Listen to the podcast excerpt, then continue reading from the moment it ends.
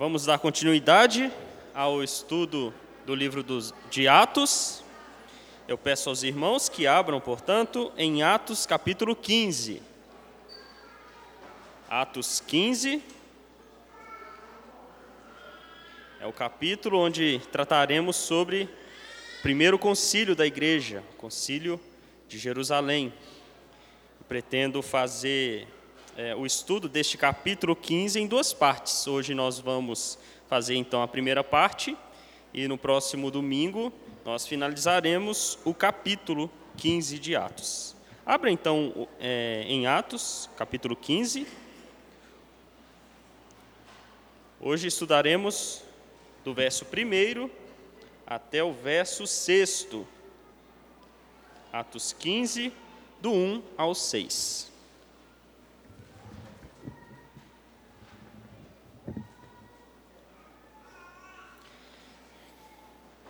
Diz assim a palavra do Senhor.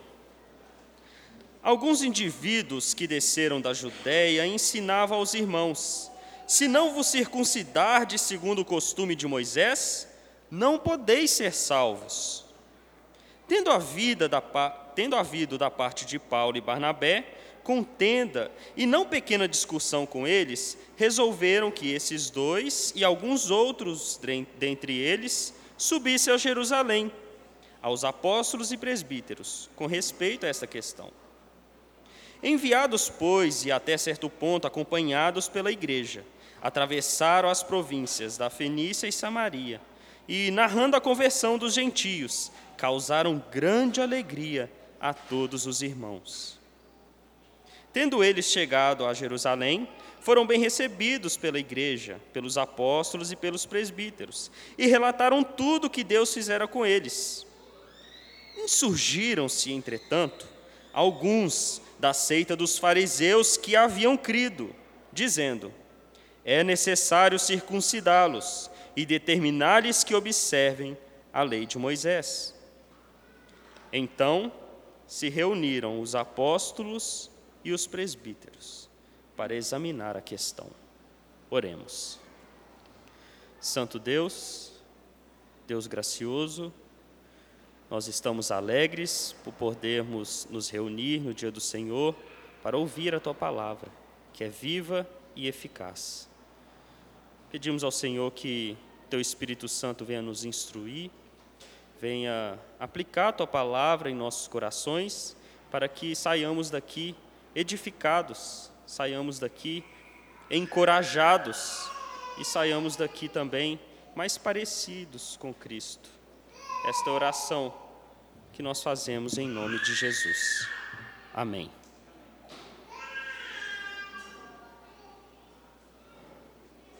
Como decidir as coisas em casa? Imagine um lar onde as decisões são tomadas pelas crianças.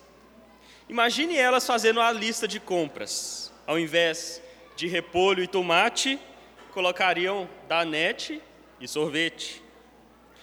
Em vez de pão e colocariam chips. E em vez de frutas, colocariam balas e doces. Além disso, imagine que elas decidissem o horários que, que elas iriam tomar banho ou se iriam tomar banho. Isso seria um verdadeiro caos, não é verdade? Bem, apesar desse cenário exagerado, em alguns lares as coisas funcionam em alguma medida assim. Crianças decidem onde vão ficar, o cardápio do dia, o horário em que vão dormir. O fato é que, para o lar funcionar de uma maneira saudável e organizada, algumas decisões precisam ser tomadas apenas pelos pais. Já outras podem envolver os filhos. Deus estabeleceu uma hierarquia, onde os pais têm proeminência nas escolhas.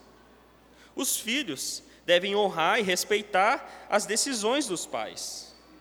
Os homens dos lares devem decidir coisas que mostrem amor à esposa e aos seus filhos. A esposa deve se submeter e respeitar a autoridade, as decisões do marido.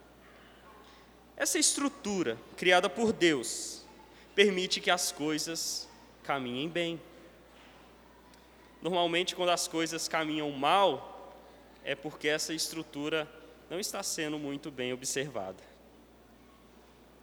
Existem decisões também que não são somente da alçada da própria casa. Tem coisas que precisam ser decididas em grupo. Como, por exemplo, você não deve escolher qual deve ser o cardápio da virada do ano do seu vizinho.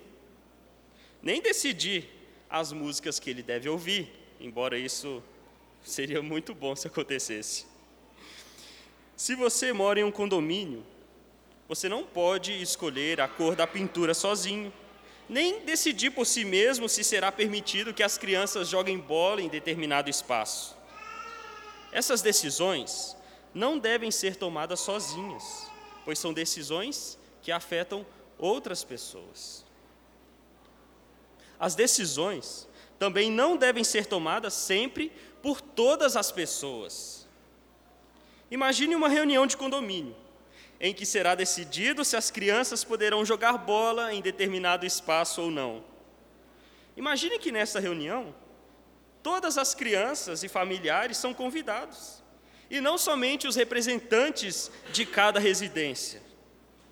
A família que tem seis ou sete crianças que jogam bola levaria grande vantagem sobre os demais se elas tivessem que votar em algo.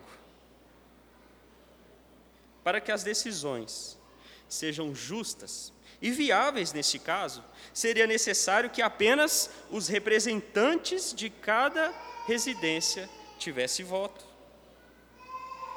Coisas que envolvem a unidade, a convivência, a verdade o amor devem ser decididas de maneira conciliar. E é assim também na Igreja de Cristo. E em Atos, nós temos um modelo de como a igreja deve se portar ao tomar decisões. Em Atos 15, nós vamos ver a igreja tendo que lidar com uma questão que toma grandes proporções e de natureza muito séria, fazendo que seja necessário uma tratativa diferente, à luz do que eles aprenderam com Cristo e em toda a revelação. E que questão era essa? Ela se apresenta já nestes três primeiros versos do capítulo 15. Vamos lê-los. Verso 1 até o 3. Alguns indivíduos que desceram da Judéia ensinavam aos irmãos: Se não vos circuncidardes segundo o costume de Moisés, não podeis ser salvos.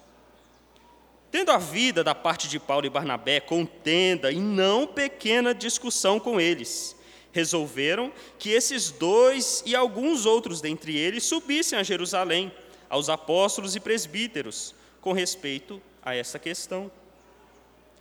Enviados, pois, e até certo ponto, acompanhados pela igreja, atravessaram as províncias da Fenícia e Samaria, e, narrando a conversão dos gentios, causaram grande alegria a todos os irmãos. Até aqui, temos acompanhado a propagação do Evangelho aos confins da terra. Vimos com o presbítero Humberto o final da primeira viagem missionária feita por Paulo e Barnabé. O Evangelho foi proclamado em terras estrangeiras. Vimos os limites da igreja se ampliarem com o ingresso dos judeus e gentios, e vimos Deus fazendo triunfar o evangelho através de Paulo e Barnabé. No final do capítulo 14, temos Paulo e Barnabé retornando para a igreja de Antioquia, a igreja que havia os enviado. Chegando lá, eles edificam os irmãos com o um relatório da sua primeira viagem missionária. Certamente eles falaram sobre a conversão do governador da ilha de Chipre, o procônsul Sérgio Paulo. Abordaram o juízo de Deus sobre o falso profeta Bar Jesus através de Paulo. Mencionaram a conversão dos judeus prosélitos, os tementes a Deus em Antioquia, Icônio, Listra e Derbe. Relataram o milagre que Paulo realizou em Listra ao levantar aquele coxo a ponto de toda aquela cidade pensar que Júpiter e Mercúrio, os deuses gregos, haviam descido à terra. Tal era a demonstração de poder. Descreveram a perseguição que os judeus promoveram a cada cidade, em cada cidade que eles, eles percorriam, compartilhando tudo o que Deus realizara através deles para trazer os gentios ao conhecimento do Evangelho. Quando você está em um final de um projeto ou um trabalho duro, fica ansioso para finalizá-lo e finalmente poder relaxar. Talvez você tenha trabalhado duro para, para entrar finalmente de férias, e quando entra de férias, após algum tempo, algum problema grandioso vem e seu descanso foi por água abaixo. Satanás não desiste de perturbar a igreja. Ele perturba nas obras missionárias, como já vimos. E quando ele é vencido pelo Evangelho, ele perturba também por dentro da igreja. Vimos esse chamado à batalha interna na série de exposições de Judas. Naquele contexto, o problema interno eram homens que entravam na igreja pregando o antinomismo, ou seja, uma vida desregrada, que não é necessário a observância dos mandamentos de Deus. Em Atos, o problema é o oposto. O texto começa falando sobre alguns indivíduos que vieram da Judéia para Antioquia, provavelmente alegando terem sido enviados por algum apóstolo. Eles começaram a deturpar a mensagem do Evangelho.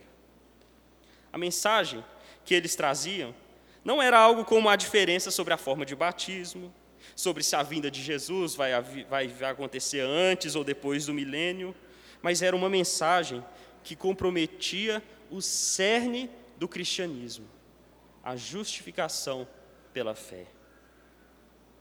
Estes indivíduos estavam pregando contra a doutrina da justificação pela fé, dizendo que os gentios que, que crescem em Jesus deveriam antes se tornarem judeus, guardando as leis cerimoniais de Moisés, especificamente aqui a lei da circuncisão.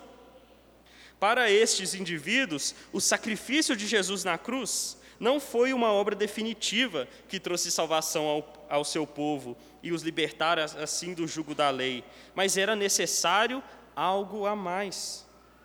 Era necessário observar as cerimônias para serem salvos. E como que a igreja de Atos lidou com isso? Em nossos dias, as igrejas têm lidado com isso através do silêncio e da política da boa vizinhança, isso porque o relativismo impera em nossos dias como nunca antes. Você crê que a salvação é pelas obras? Tudo bem. Eu não creio, mas não tem problema. Isso não importa. O que importa é nos sentirmos bem e termos boas relações. Em alguns casos, a igreja simplesmente se divide. Cria-se outra denominação e tudo bem. Não há contenda, não há debates. Mas também há algo que não tem: a unidade da igreja. E Paulo e Barnabé não estavam dispostos a abrir mão disso. Por isso, ele diz no verso 2, é dito no verso 2 o seguinte: tendo havido da parte de Paulo e Barnabé, contenda e não pequena discussão com eles. Paulo e Barnabé foram intolerantes com esse falso ensino. Eles não viraram as costas para o falso ensino, mas lutaram para refutar esta falsa doutrina. Houve contenda, discussões, porque Paulo e Barnabé sabiam que o que eles estavam ensinando não era o evangelho de Jesus Cristo que traz a salvação. Vejam que estes indivíduos estavam debatendo com um apóstolo e um evangelista e estavam resistindo a eles de tal modo que o próprio apóstolo não conseguiu escalar e convencê-los de seu falso ensino. Que aconteceria em nossos dias? Bem, nas igrejas que gostam de ser autônomas, não se importando com outras além dela mesma, o caminho seria apenas orar. Não há mais nada a ser feito. O que foi falado já foi. Eles não podem fazer mais nada. Mas a igreja de Atos não era uma igreja autônoma, que não se importava com os falsos ensinos e com as outras igrejas e por amar a igreja de Cristo, espalhada por toda a terra, a igreja de Antioquia envia Paulo e Barnabé e alguns outros irmãos para discutir essa questão em uma instância ainda maior. Eles subiram para Jerusalém, de onde os falsos mestres teriam vindo. Eles fizeram isso para discutir essa questão com os apóstolos e presbíteros daquela região. Temos aqui, irmãos, um modelo a ser seguido. Deus quer que questões como essas sejam tratadas de modo conciliar. Notem que este concílio que vai se formar em Jerusalém não vai ter somente homens com autoridade apostólica, mas também os presbíteros. Eles devem ter participação junto com os apóstolos para examinar essa questão. Inclusive, veremos no próximo estudo que o presbítero Tiago é quem vai dar o parecer final nesta reunião, nesse primeiro concílio. Outra coisa curiosa é que nenhum apóstolo se valeu da sua autoridade apostólica para resolver sozinho a questão. Atos 15 nos ensina que a igreja não deve ser governada apenas pela decisão de uma única pessoa, como é na Igreja Católica com relação ao Papa e em outras igrejas evangélicas também, universal, mundial, entre outras. As decisões por meio de concílio é mais uma arma de Deus para que a unidade da igreja seja defendida. Não devemos encarar Atos 15 apenas como um relato que aconteceu naquela época e não tem nada a ver mais conosco. Alguns defendem que este concílio não pode ser mais seguido hoje, porque não temos hoje mais os apóstolos. E de fato, não temos mais apóstolos hoje. Mas não houve somente apóstolos mas também houve presbíteros que representavam as igrejas. Após a morte dos apóstolos, somente os presbíteros ficaram na incumbência de representar e liderar as igrejas. Nós vemos isso em Tito, capítulo 1, verso dos 5 a 9. Outra coisa interessante é que os apóstolos, no concílio de Jerusalém, não fizeram milagres como prova de um discurso infalível. Eles se reuniram desempenhando um papel de presbítero, discutindo, analisando. Isso nos leva a entender que os apóstolos ali no concílio não tiveram uma voz maior que a dos presbíteros, mas foram iguais em autoridade. Imagine mais uma vez uma reunião de condomínio. No condomínio pode morar um juiz, um advogado e um pedreiro, mas na reunião Todos têm a mesma autoridade. O próprio apóstolo Pedro, lá em 1 Pedro, capítulo 5, verso 1, se colocou como presbítero. Ele diz assim: Rogo, pois, aos presbíteros que há entre vós, eu, presbítero como eles, e testemunho dos sofrimentos de Cristo, e ainda co-participantes da glória que há de ser revelada. O apóstolo João também faz isso em 2 João capítulo 1 o presbítero, no caso ele, a senhora eleita e aos seus filhos, a quem eu amo na verdade, e não somente eu, mas todos os que conhecem a verdade. Portanto, irmãos, aqueles que defendem que Atos 15 não deve ser um modelo a ser observado hoje, por causa da presença dos apóstolos, eles estão errados. Atos 15 nos ensina também que precisamos enxergar as igrejas não como independentes, mas conectadas umas às outras. Essa conexão é muito clara aqui em Atos. É por causa dela que o apóstolo Paulo e Barnabé viajaram para tratar dessa questão surgida em Jerusalém, em outra igreja. É por causa dessa conexão que há um concílio a ser formado para que seja dado respostas válidas a todas as igrejas. Por isso, nós não devemos restringir as nossas orações apenas pela nossa igreja local devemos orar pela igreja evangélica do Brasil. Inclusive, orar para que consigamos estar cada vez mais unidos, aqueles que, apesar de diferente denominação, são nossos irmãos em Cristo, ainda que sem abrir mãos das verdadeiras doutrinas bíblicas. Devemos orar pelos concílios da nossa igreja Coisas delicadas são discutidas ali, precisamos da direção de Deus para que sejamos conduzidos a um rumo saudável, de acordo com a palavra de Deus. Precisamos orar para que as pautas antibíblicas sejam descartadas e as doutrinas bíblicas sejam reafirmadas.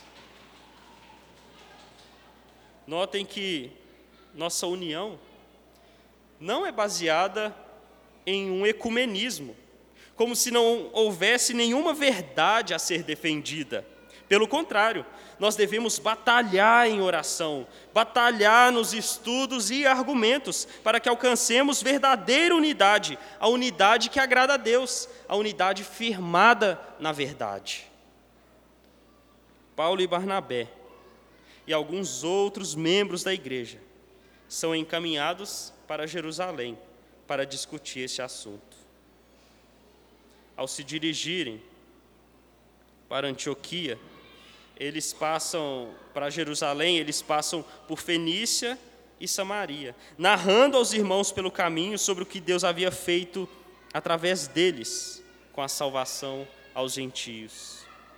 À medida que eles contavam, os irmãos eram tomados por grande alegria Cristo não os deixou órfãos, mas o teu Espírito está operando e guiando todas as coisas. Já foi falado que o livro de Atos dos Apóstolos poderia ser chamado de Atos do Espírito Santo, porque vemos claramente o Espírito Santo atuando na igreja. Vemos o Espírito Santo vindo com grande poder dando dom de línguas, de curas, operando grandes milagres por meio dos apóstolos, mas vemos aqui também o Espírito Santo agindo por meio de discussões, reuniões, deliberações e confrontos. Você já deve ter ouvido alguém dizer assim: Eu creio em Deus, mas eu não creio nas instituições religiosas. É comum esse tipo de discurso. Às vezes as pessoas pensam que poder, dons, milagres são coisas espirituais, mas concílios, hierarquias não. São organizações humanas e não são espirituais. Isso é errado. O Espírito Santo é o autor de Atos 15 e é ele quem está por trás de toda essa organização. O Espírito pode agir por meios miraculosos, mas não devemos crer que ele não age nas igrejas institucionais. Ele é o dono das igrejas e foi ele que estabeleceu que as coisas tivessem tais organizações. Lá no verso 28, saltando aqui um pouco o texto de hoje, após já ter tido a decisão oficial do concílio sobre a, essa questão levantada, eles escreveram uma carta e emitiram um documento, e onde disseram assim, está lá no verso 28, pois pareceu bem ao Espírito Santo e a nós. O parecer não foi somente deles, mas foi também o do próprio Espírito Santo, que estava presente naquele concílio. Caminhando em direção a Antioquia, eles testemunhavam os atos do Espírito Santo, até que finalmente chegaram em Jerusalém. Vemos isso no verso 4, que diz assim: Tendo eles chegado a Jerusalém, foram bem recebidos pela igreja, pelos apóstolos e pelos presbíteros, e relataram tudo o que Deus fizera com eles. Eles finalmente chegaram ao seu destino e foram bem recebidos pelos irmãos da igreja. O verso fala que, que foram recebidos pelos apóstolos e pelos presbíteros, ou seja, um governo de transição, que, que eram os apóstolos, e um governo permanente, os presbíteros. Isso confirma o que nós já vimos, é, já foi visto pelo presbítero Humberto, que os apóstolos, depois de plantar igrejas, escolhiam outros homens para que fossem ministros da palavra de Deus. Eles não simplesmente é, criavam uma igreja e abandonavam elas. Então, os apóstolos que ali estavam, bem como os presbíteros, que representavam muitas igrejas ali em torno de Jerusalém, foram dar boas-vindas a Paulo e Barnabé. E eles, mais uma vez, relataram tudo o que Deus fizera com eles. Fizeram novamente um relatório das, das viagens e o que Deus tem feito através deles com a salvação aos gentios. Mas dessa vez, o relato que trouxe tanta alegria e ânimo para todos os irmãos de Fenícia e Samaria não agradou um grupo que estava ali em Jerusalém, como nós podemos ver no verso 5. Depois que eles haviam feito o relatório, verso 5: Insurgiram-se, entretanto, alguns da seita dos fariseus que haviam crido, dizendo: É necessário circuncidá-los e determinar-lhes que observem a lei de Moisés. Um grupo de irmãos que estavam ali, ouvindo o relato do que Deus fizera ao converter vários gentios, levantaram a voz e disseram: é necessário circuncidá-los, é necessário que eles observem as cerimônias, as lei, a lei de Moisés. Seria correto tratarmos estes questionadores aqui do verso 5 como irmãos ou como ímpios? Os comentaristas se divergem aqui. Os que defendem que não são irmãos associam este grupo ao mesmo grupo do verso 1, que dizia que era necessário para a salvação a circuncisão.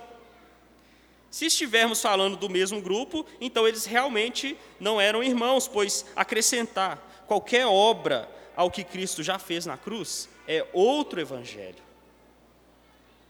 Para eles sustentar essa, essa visão, eles precisam falar que no verso, 15, no verso 5, quando é dito alguns da seita dos fariseus que haviam crido.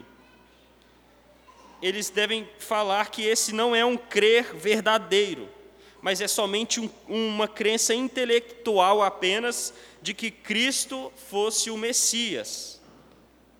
Embora é, isso me pareça ser possível, existe também a posição de que o grupo do verso 1 é diferente do grupo do verso 5.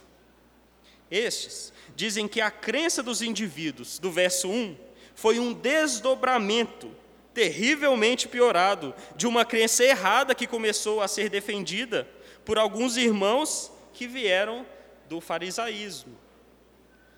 Às vezes, um erro teológico pode desembocar em erros graves e até mesmo uma heresia. Talvez esse tenha sido o caso. Apesar dessa discussão se eles eram salvos ou não. O ponto principal do texto é mostrar que o Evangelho não é mais um, apenas uma seita judaica, mas é uma boa notícia, libertadora, que agora chegou aos gentios. Essa é a mensagem que trouxe alegria aos irmãos de Fenícia, Samaria e até Antioquia, como veremos. Mas essa mensagem não foi motivo de alegria para aqueles que ainda estavam presos aos seus costumes e tradições. Como bem disse Agostinho, senti e não estranhei que o pão, tão saboroso ao paladar saudável, seja enjoativo ao paladar enfermo, e que a luz agradável aos olhos que veem bem seja desagradável aos olhos doentes. Estes que se levantaram contra a doutrina de Cristo, estavam doentes pelos seus preconceitos. É muito difícil aos homens se livrarem dos seus preconceitos quando estão envolvidos em, em uma cultura e agora eles devem encarar outra cultura. Quem foi fariseu durante a vida inteira, seguindo todas as cerimônias da lei, se relacionando somente com quem também observava todas as cerimônias da lei, teve dificuldade de enxergar que agora Deus está chamando os gentios de meu povo. Estes irmãos, mesmo tendo aceitado a Cristo como Messias, ainda estavam retendo aquilo que era uma sombra. No entanto, se voltar à sombra, é desprezar a grande luz que ilumina e dissipa toda a escuridão. Voltar para a sombra é dizer que o que Cristo fez não foi definitivo, que ainda precisamos de sacrifício de sangue, que precisamos fazer sacrifícios para perdão dos nossos pecados. Vejam como que esse entendimento não é somente uma questão secundária, mas é algo que afeta a obra de Cristo, o Evangelho. E em Atos, onde temos a narrativa deste momento de transição do antigo pacto para o novo pacto, houve muita dificuldade entre aqueles que vieram do judaísmo. Como pode esses gentios, que nunca observaram as leis como eu, que nunca jejuaram e guardaram os sábados, mas que por toda a vida foram guiados pelos prazeres do mundo, como podem eles simplesmente agora serem cristãos como eu? Essa questão difícil precisava ser tratada de uma maneira conciliar. É interessante notar que em Gálatas, o próprio apóstolo Pedro, mesmo depois de ter tido aquela visão de Deus, e o Espírito Santo ter vindo sobre a casa de Cornélio, mesmo o apóstolo Pedro fraquejou junto com Barnabé, ao evitarem comer com os gentios na presença destes que pregavam a circuncisão aos gentios. Paulo teve que repreendê-los duramente por isso. Diante dessa situação de transição e de muitas confusões por parte dos que ainda nutria grandes afeições às tradições judaicas, a igreja precisava preservar bem a verdade do evangelho. E um modo dessa preservação foi com oração, sim, mas também por meio da reunião dos representantes das igrejas locais em um concílio, onde cada presbítero e apóstolo presente teriam a mesma voz como podemos ver no verso 6. Veja comigo o verso 6.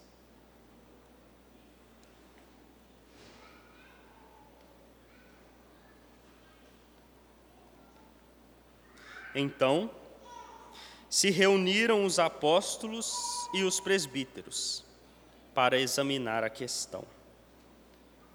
Não haviam somente presbíteros e apóstolos reunidos ali no concílio, no entanto, vemos aqui que somente os apóstolos e presbíteros deveriam examinar a questão e dar uma resposta universal, isso é, que deveria ser válida para todas as igrejas.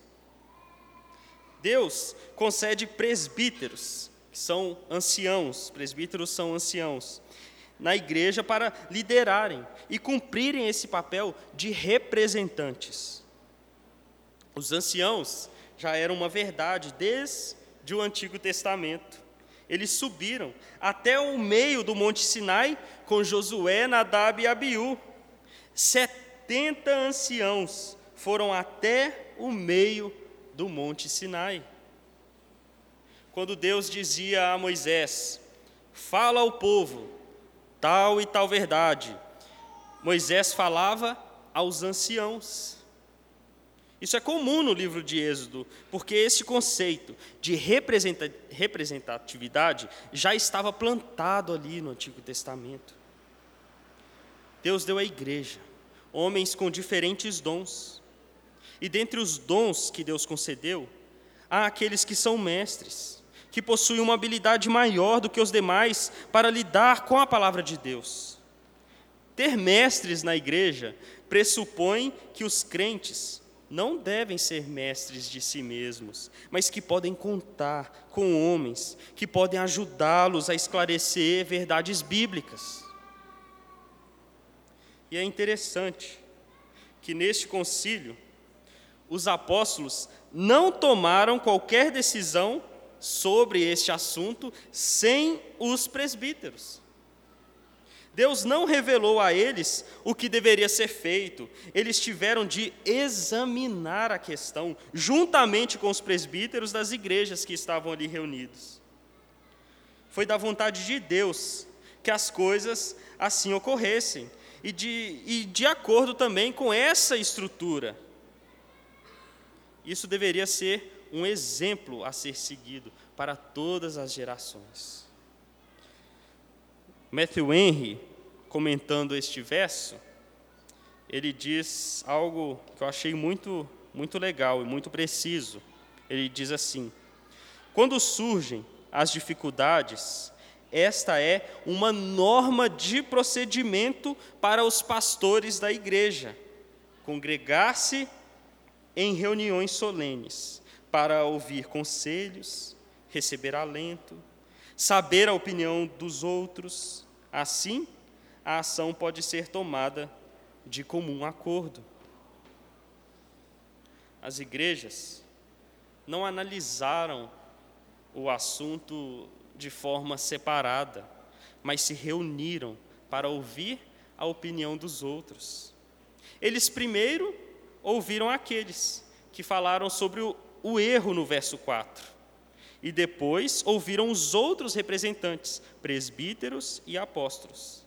Isso é um princípio aplicado de Provérbios 11, 14, que diz assim: Não havendo sábia direção, cai o povo, mas na multidão de conselheiros há segurança. Somos levados, então, por estes seis primeiros versos de Atos 15, a uma compreensão mais profunda da importância de buscar a vontade de Deus em todas as decisões, sejam elas grandes ou pequenas, decisões que afetam a comunidade da fé. Assim como uma família e uma simples reunião de condomínio que precisam de uma estrutura é, a igreja ela conta com uma estrutura ordenada para funcionar harmoniosamente. A igreja requer uma liderança guiada pela sabedoria divina para resolver essas questões. Não devemos ser autônomos e julgar que temos uma estrutura melhor do que esta que Cristo nos deixou em Atos 15. Ele ama muito a sua igreja e cada um dos seus membros, a ponto de ter derramado o seu sangue para nos unir a Ele e nos unir uns aos outros. Cristo é a fonte da unidade. Nós estávamos separados, não somente de uma comunidade ou de alguns povos, mas estávamos separados de Deus. Nosso pecado causou a nossa separação com Deus. E se hoje nós podemos falar em unidade, é porque primeiro precisávamos estar unidos a Deus, e nós somos unidos a Deus porque Cristo sofreu na cruz a nossa separação de Deus. E por isso que ele diz lá na cruz: Deus meu, Deus meu, por que me desamparaste? Seu corpo foi traspassado por causa das nossas iniquidades. Mas a morte, meus irmãos, não teve a última palavra. A sua ressurreição selou novamente a união do seu povo com Deus, e o seu povo se une agora aos outros irmãos, para juntos darem louvores ao teu nome. A obra de unidade foi conquistada completamente e unicamente por ele.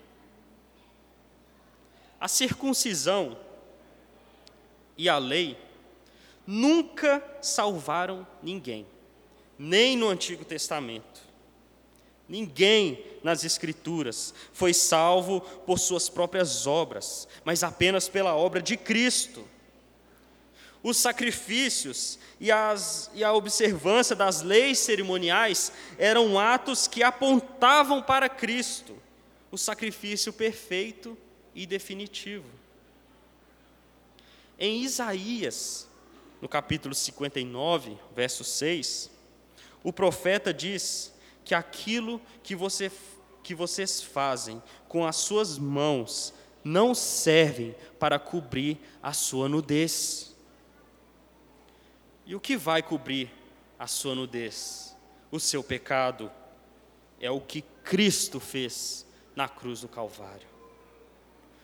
Você sabe porque você que anda longe do Senhor, você que vive ainda nas trevas e tenta com suas próprias mãos sair das trevas e não consegue, é porque o que você faz com suas próprias mãos não pode tirar você das trevas.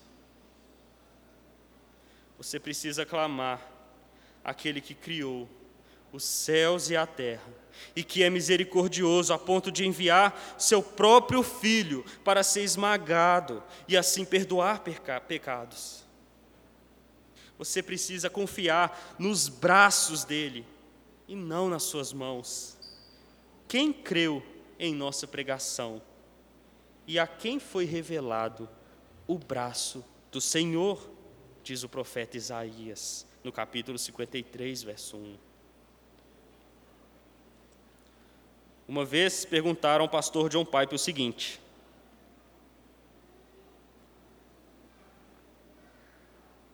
Perguntaram a John Piper: Eu venho tentado crer em Jesus há dois anos e eu vejo que eu sou incapaz. Eu estou a ponto de desistir.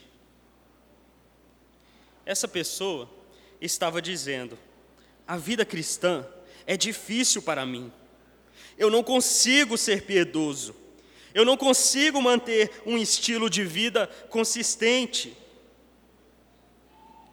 O pastor John Piper se alegrou com esperança, porque essa pessoa tem a chance agora de entender que o Evangelho não é sobre o que a pessoa faz, mas é sobre o que Cristo fez. O cristianismo não repousa no fato de que você pode fazer algo, mas repousa no, fa no fato de que Cristo fez algo e agora você pode descansar. Agora você pode ser livre, livre dos pecados que te aprisiona, e se cair, Ele é fiel e justo para perdoar. É por causa de Cristo. Só podemos falar hoje em defender a unidade da igreja através de um concílio, porque o Santo Concílio da Santíssima Trindade decidiu que Cristo seria enviado para ser o cabeça de uma igreja universal, de modo que o seu povo estaria unido a Ele de uma vez por todas. Esta que foi a oração que Cristo fez em João, capítulo, capítulo 17, verso 21, para terminar. João 17, 21. Cristo orou. Isso. João 17, 21. Diz assim a oração do nosso Senhor, a fim de que todos sejam um. E como és tu, ó Pai, em mim e eu em ti, também sejam eles em nós para que o mundo creia que tu me enviastes.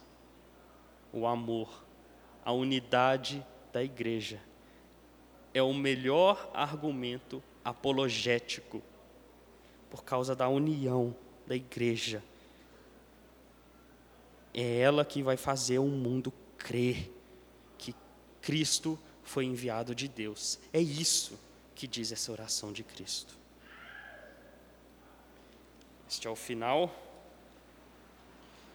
Agora vou passar para o momento das perguntas. Se alguém tiver alguma pergunta, essa questão de concílio é, pode surgir questões que talvez eu, eu venha abordar no, no, próximo, no próximo estudo. Eu dividi em duas partes. Mas fique à vontade para tentar fazer uma pergunta. Se eu ver que eu vou falar muito no próximo, é, vou ver se eu, se, eu, se eu vou responder. Depende da pergunta. Alguém tem uma pergunta ou ninguém tem pergunta? Gibran.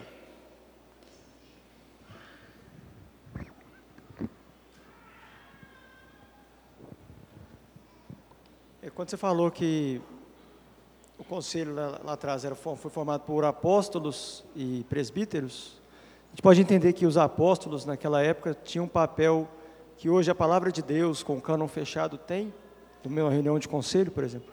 Ali os, os apóstolos eles representariam a palavra de Deus diretamente inspirada e falada, enquanto hoje, com o cânon fechado, sem necessidade de apóstolos, a palavra de Deus e os presbíteros é, fazem o papel completo ali das decisões que a igreja precisa. Entendi. Acho, acho que eu entendi.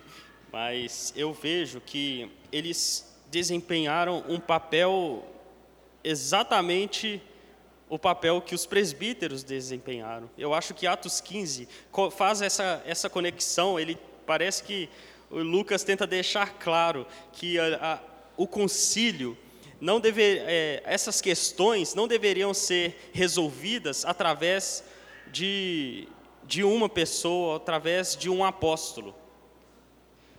Deus poderia, um apóstolo poderia talvez fazer como, ele, é, como eles faziam né, na questão dos, dos milagres, ter acontecido talvez algum milagre ali e matasse a questão. Olha, o que eu estou falando é que essa questão deve ser tratada assim, o milagre está feito, pronto, resolveu-se a questão.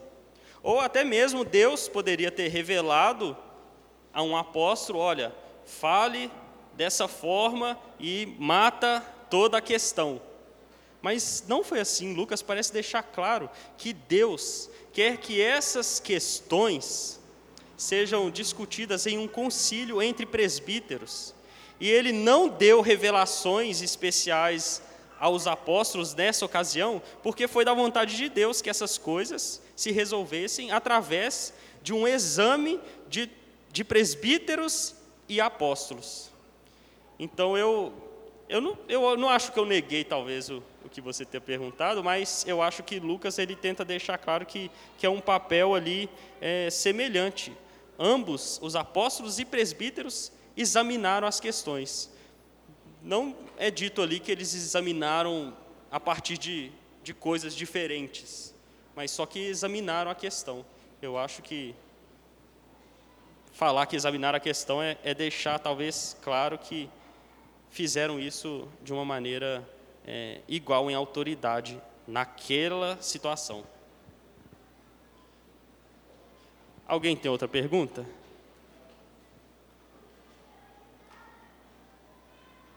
Não? Então tá bom. A gente continua então no próximo domingo, encerrando esse capítulo 15. Vamos orar então? Senhor Deus, Pai querido, obrigado pela tua palavra, Deus, que nos instrui acerca do que o Senhor requer para a tua igreja. O Senhor nos diz aqui não somente é, o que devemos fazer como indivíduos, mas o Senhor também nos deixa na tua palavra revelado como todas as questões devem ser discutidas. Que o Senhor nos ajude a não nos guiarmos com pensamentos humanos é, com relação às estruturas da igreja. Que o Senhor nos ajude, ó Deus, a, a ter essa visão que a tua, a tua Sagrada Escritura nos apresenta, a visão de unidade, a visão de conexão entre as igrejas. Que possamos, ó Deus, orar mais pelas igrejas evangélicas do Brasil. Que possamos, ó Deus, amar a unidade que o Senhor tanto amou e orou por isso. Que a tua oração, ó Deus, venha se cumprir em nós, que possamos, ó Deus, sentir na própria pele, ó Deus, que possamos ver a tua oração sendo cumprida em nosso meio.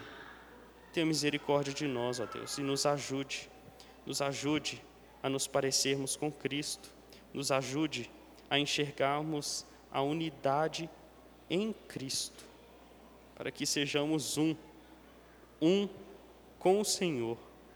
No nome de Jesus que oramos. Amém.